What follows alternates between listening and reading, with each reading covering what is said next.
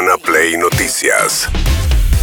Todos los días, la información destacada. Con las voces de sus protagonistas. Búscanos en Spotify y seguinos para enterarte de todo lo que tenés que saber. Urbana Play Noticias. Un update con la información más importante. Urbana Play 1043. Una nueva experiencia. Vamos a empezar eh, escuchando a Alberto Fernández, al eh, presidente que eh, estuvo en, bueno, lo que fue la reunión de la Unión Europea y la CELAC en Bruselas y allí habló con la agencia Bloomberg, la agencia Bloomberg en español, refiriéndose puntualmente a uno de los grandes objetivos que tiene la Argentina en el próximo tiempo, que es tratar de sellar un acuerdo con el Fondo Monetario Internacional. ¿Quiere que su ministro Massa se quede con usted hasta final de año? Sí, quiero que se quede conmigo hasta... ¿Y, es- y- y se va a quedar hasta final de año? Bueno, ojalá, A nadie se le escapa que se vote en ojalá, Argentina ojalá, ojalá, ojalá pueda, ojalá pueda porque él es un es una- un engranaje importante de los nuestro gobierno. están- Aspiro a que sea mi sucesor, quiero que, que me ayude y quiero ayudarlo a ganar. Y sobre el FMI, por volver a esta fecha, sí confía que el viernes, tanto por el pago que Argentina debe Sí, sí. pagar, eso, eso eh, es nítido y claro, pero por el otro lado también un, un desembolso, dos historias que van en paralelo. ¿Usted confía en que converja? Sí, yo confío en que vamos a poder encontrar Pero. Bien, hasta ahí el presidente de la Nación eh, refiriéndose a Sergio Massa en esta, bueno, doble función que está ejerciendo Massa, que es ser precandidato eh, para presidente por justamente la Unión por la Patria y eh, también ejercer el, cargo de ministro de Economía. Justamente sobre este doble rol, Sergio Massa. Le puedo asegurar que estos días son desgastantes. En el día a día ahora me apareció además la tarea de invitar a los argentinos a soñar que digamos, está terminando una etapa de vacas flacas para la Argentina y viene una etapa de vacas gordas. Y yo creo que es muy importante que tengamos la capacidad de hacer las dos cosas. En la medida que pueda hacer las dos cosas, lo voy a hacer, lo hago con gusto. Es un poco cansador, no le voy a negar, pero también es cierto que lo hago con alegría y con responsabilidad. Nunca en mi vida rehusé a los desafíos, nunca. Bueno, la discusión está si se queda o no se queda después de las pasos. Es qué es lo que va a pasar con el ministro de Economía, Sergio Massa. Dice que le apareció esta doble función de ser candidato este, y de ser ministro de Economía. Esas fue las palabras que eligió para, para este rol. En el gobierno entienden que Massa es un referente para los mercados, entonces eh, entienden que debería quedarse hasta las próximas elecciones. Se verá según el resultado de las PASO. Esa es la realidad. Dependiendo del resultado de las PASO, se verá si Massa continúa o no continúa. ¿Por qué? Porque si tiene que profundizar la campaña o no, este, seguramente no podrá cumplir con, el- con los dos roles. Bien, eh, esto de los dos roles que dice David es, eh, bueno, de lo que este, se habla y mucho, por lo menos dentro del entorno de eh, Frente de Todos sería todavía, eh, que, que, bueno, en este caso el, el que refiere al tema es Axel Kisilov, eh, sobre Sergio Massa y esta doble función que ejerce. Tenemos también con nosotros al próximo presidente de la Nación Argentina, porque hablan mucho los medios, amenazan con el ajuste, pero la verdad es que hoy, en situaciones muy complicadas, con un mundo absolutamente impredecible, Sergio ha sabido equilibrar la economía argentina y ha sabido ayudar en cada paso a la provincia de Buenos Aires que tanto necesita del gobierno nacional. Así que muchas gracias Sergio por acompañarnos hoy. Bueno, ese era Axel Kisilov, salvo en el vínculo entre este, Cristina Fernández de Kirchner y Alberto Fernández, o la Cámpora y Alberto Fernández. Después está muy almibarado el tema ahí en el frente de todos, se tiran este, con flores de un lado para el otro y este, no fue menos Sergio Massa, eh, en este caso refiriéndose al gobernador, a Axel Kisilov. Frente a cada problema plantea una solución. No los esquiva, no los esconde, ni los barre abajo de la alfombra. Enfrenta los problemas, le busca la solución. Eso viniste haciendo estos tres años y medio.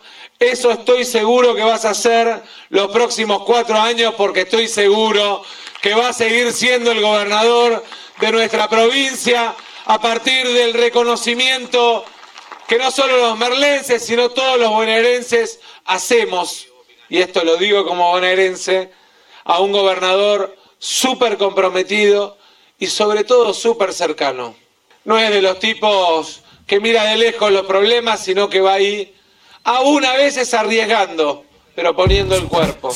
Bueno, como vos bien decías, se tiran flores, están en campaña, pero también es cierto esto de eh, la relación entre la Cámpora y, y Massa. El acuerdo es entre ese sector del Gobierno Nacional y el Frente eh, Renovador de avanzar en conjunto. Esto fue un acto donde se entregaron patrulleros y, motos a la policía bonaerense. Hablaron los dos, habló obviamente Kisilov en su rol de gobernador y precandidato a gobernador y de Massa en su rol de precandidato a presidente. Todos saben que la provincia de Buenos Aires es el eje central para poder ganar las elecciones de, diciembre, de, octubre, perdón, este, y eh, avanzar eh, y para que Sergio Massa pueda avanzar en su camino a la casa, a la casa rosada. Por eso también se necesitan.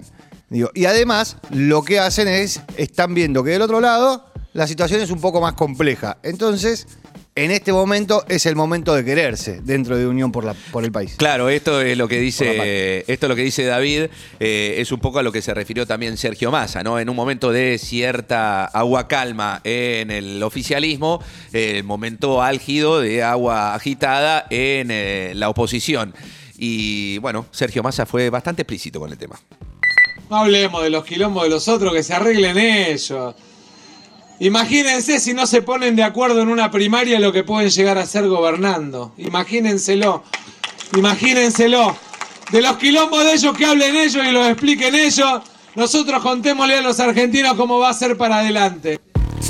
Bueno, ahí lo tenían, hay una máxima en la política que dice que mientras vos ves que tu competidor se equivoca, déjalo que se equivoque, no digas nada, no hables, no te refieras a lo que están haciendo. ¿Por qué? Porque se están equivocando. Bueno, en el, en el oficialismo entienden que en la oposición se están equivocando que la interna es bastante sangrienta respecto de Horacio Rodríguez Larreta y Patricia Burrich y los están dejando. Eh, Por el lado del oficialismo hay unión, hay un discurso único, todos bajan a decir exactamente lo mismo y todos lo que proponen es un camino hacia adelante. No hablan, no hablan de las pasos. Absolutamente nada de las pasos.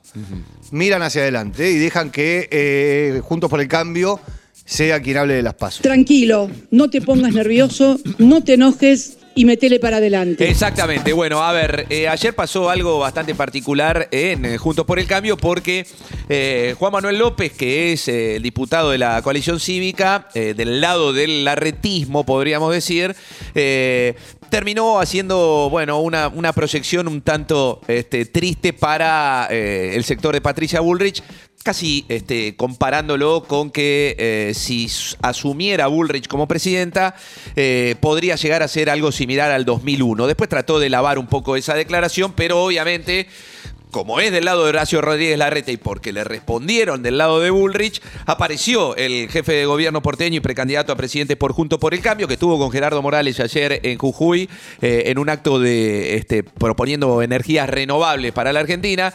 Rodríguez Larreta, eh, bueno, le salió un poco al cruce a este tema, pero como siempre, como es su postura, tranquilo, no entrando en conflicto. Nosotros siempre estamos del lado de la paz. No han escuchado un solo comentario, ni un solo comentario, ni una sola crítica personal, ni un solo comentario personalizado. Jamás he dicho un agravio de nadie. No es mi espíritu y además estoy convencido que no es bueno para la Argentina.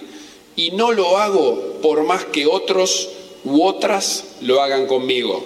Para ganarle en la elección al kirchnerismo, y bajar la inflación y recuperar el salario real de los argentinos que está por el piso, tenemos que estar juntos. Para ganarle al kirchnerismo y derrotar las mafias de la droga, tenemos que estar juntos, juntos. Por eso siempre nos van a ver trabajando nosotros por la unidad. Y repito, jamás escuchan ni una sola crítica personal de mi boca. Bueno, acá lo que tenemos es eh, eh, uno de los primeros rebotes de la elección de Santa Fe. ¿sí? El lado de Patricia Bullrich le sacó una carta pidiéndole al sector de Horacio Rodríguez Larreta que baje las críticas. Ahora, el sector de Horacio Rodríguez Larreta lo que contesta es esto. Dice, nosotros no criticamos. Nosotros nunca hablamos, nunca personalizamos ni hablamos de eh, Patricia Bullrich ni de sus candidatos. Los que tuvieron eh, este, manifestaciones violentas fueron ellos y esto lo hacen ¿Por qué? Porque perdieron la interna en Santa Fe. En Santa Fe eh, ganó el candidato Horacio Rodríguez Larreta, Puyaro le ganó a Carolina Lozada, que era la candidata de Patricia Bullrich, una Carolina Lozada que había tenido palabras muy, muy fuertes respecto de, de su competidor Puyaro, que era financiado por el narcotráfico, que tenía relaciones con el narcotráfico rosarino, lo cual en esa provincia, en general, es un dato malísimo y en esa provincia muchísimo más. Lo que hace Rodríguez Larreta es decir, miren, ellos mandaron una carta, yo no me voy a hacer cargo. Nosotros nunca hicimos eso. Aunque sea de su sector. Eh, a ver, el propio Horacio Rodríguez Larreta también este, expuso allí en Jujuy, bueno, básicamente en contra de lo que es el, el kirchnerismo. Ayer estuve el sur de Morón, cerca del, casi en La Matanza. El deterioro de las escuelas, olvídate que no tienen un enchufe de nada. Día por medio no pueden tener clase en días de frío como hoy. Te estoy hablando de un lugar que queda como mucho 30, 40 minutos de la capital de la Argentina. Se caen a pedazos las escuelas. Eso es el kirchnerismo, que se llene la boca y a la, a la hora de hacer no hacen nada día por medio pierden clase, estamos hablando de la Argentina. Esa es la realidad. Y esa es la realidad que estamos cambiando acá con hechos como este, cambios, resultados.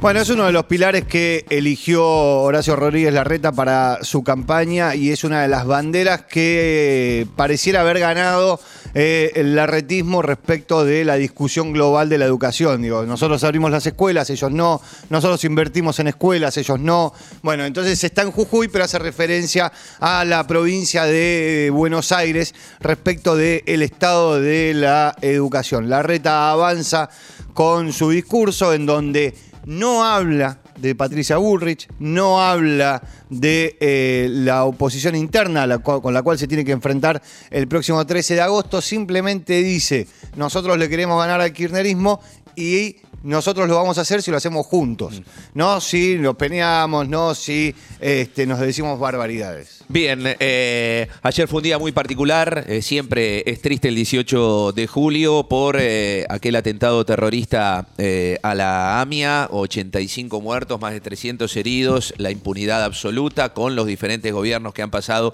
desde aquel entonces hasta ahora, además de Diana Malamud, la referente de Memoria Activa, el que habló obviamente es Amos Linetsky, el titular de la AMIA. Nuestra democracia se eclipsa con 29 años de vergonzosa impunidad, sin un solo responsable por el asesinato de 85 personas en este mismo lugar que hoy nos encuentra reunidos. La sensación de impotencia y el desamparo, el dolor, no es el mismo hoy que aquel 18 de julio de 1994. La herida se agranda cada día, se profundiza con cada día sin justicia. Ya pasaron más de 10.500 días. ¿Cuánto tiempo más se puede soportar la impunidad? Mientras no haya justicia, a las 85 víctimas del atentado las siguen matando todos los días. Bueno, el discurso de Linetsky en ese sentido se pareció mucho también a lo que dijo Diana Malamud, referente de Memoria Activa, en la Plaza Lavalle. Hace muchos años que hay dos actos para conmemorar a las víctimas de AMIA cada 18 de julio y la, bueno, el foco central en ambos casos fue justamente que cada, a medida que pasa el tiempo y esto no se resuelve y se mantiene impune y en el medio se cruza la acusación al Estado de haber encubierto, de no haber avanzado lo suficiente, de entorpecer la causa, bueno, se profundiza esa herida para los familiares que participaron muy activamente de ambos actos como siempre. Ese fue el foco principal en ambas convocatorias. Urbana Play. Noticias.